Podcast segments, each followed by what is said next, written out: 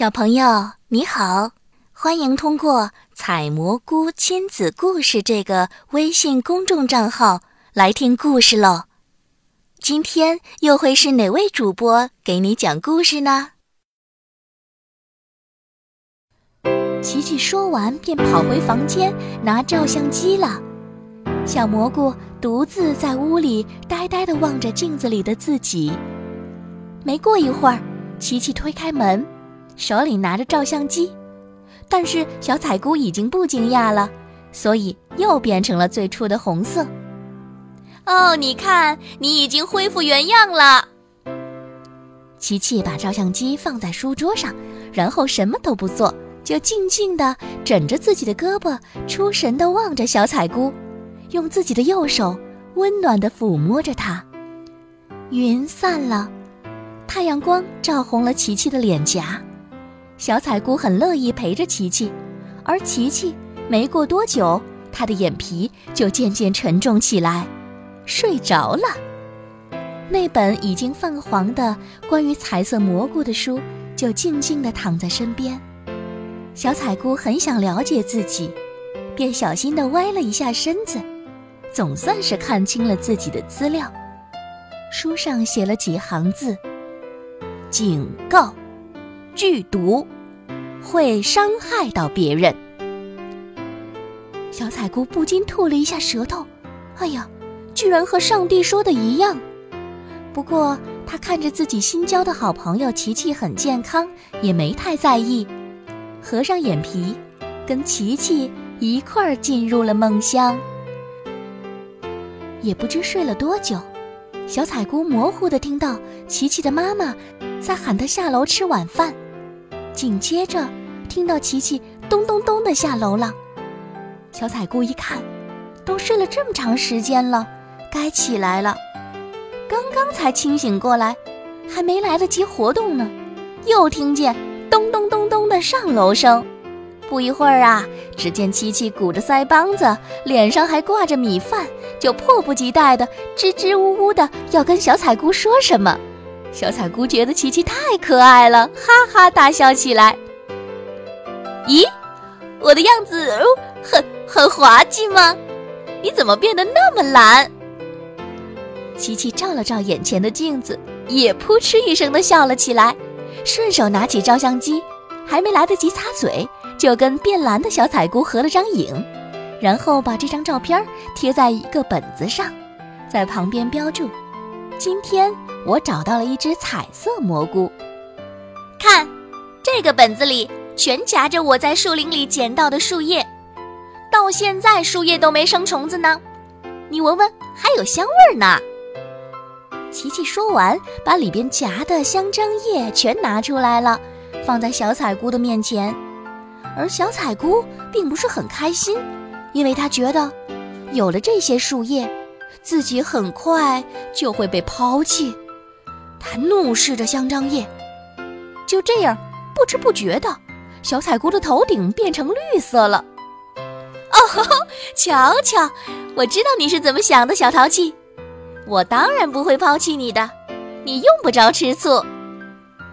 琪琪温柔地抚摸了一下小彩姑的头顶，拿着脖子上挂的照相机，又合了一张影。小彩姑啊，这时恨不得找个地缝钻进去。她十分害羞，霎时间，头顶又变成了桃红色。哎呀呀，你真是太有趣了！我可以和植物聊天了呢。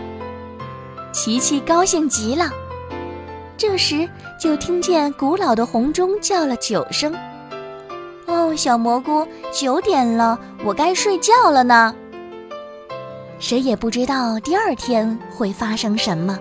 琪琪醒来的时候，外面乌云滚滚，正下着雷阵雨。他蜷缩在被窝里，害怕极了。可是肚子咕咕响，好饿呀，要起来吃饭了。琪琪忽然感觉头好晕，喘不过气来。梳头的时候，他发现了自己手上出现了密密麻麻的、可怕的斑点。小彩姑也看见了这一幕，她心急如焚，但是只能待在书桌上无动于衷，一动也不能动。妈妈也好像觉得有些不对劲儿，今天自己的宝贝女儿怎么起来这么晚呢？于是就进来看了一下，不由得尖叫一声，赶紧抱起琪琪去医院。门砰的一声关上了，小彩姑的心揪了起来。外面雷声阵阵，豆大的雨点儿打在窗台上，点点滴滴都扎在小彩姑的心上。直到傍晚，雨还在下。终于，妈妈带着琪琪回来了。妈妈非常生气，因为她从医生那儿得知，是小彩姑身上的毒素让琪琪生了病，需要静躺一个星期，不能去上学。琪琪躺在床上，十分虚弱。小彩姑很愧疚，很难过。可是还没等她反应过来，就被琪琪的妈妈扔到了窗外。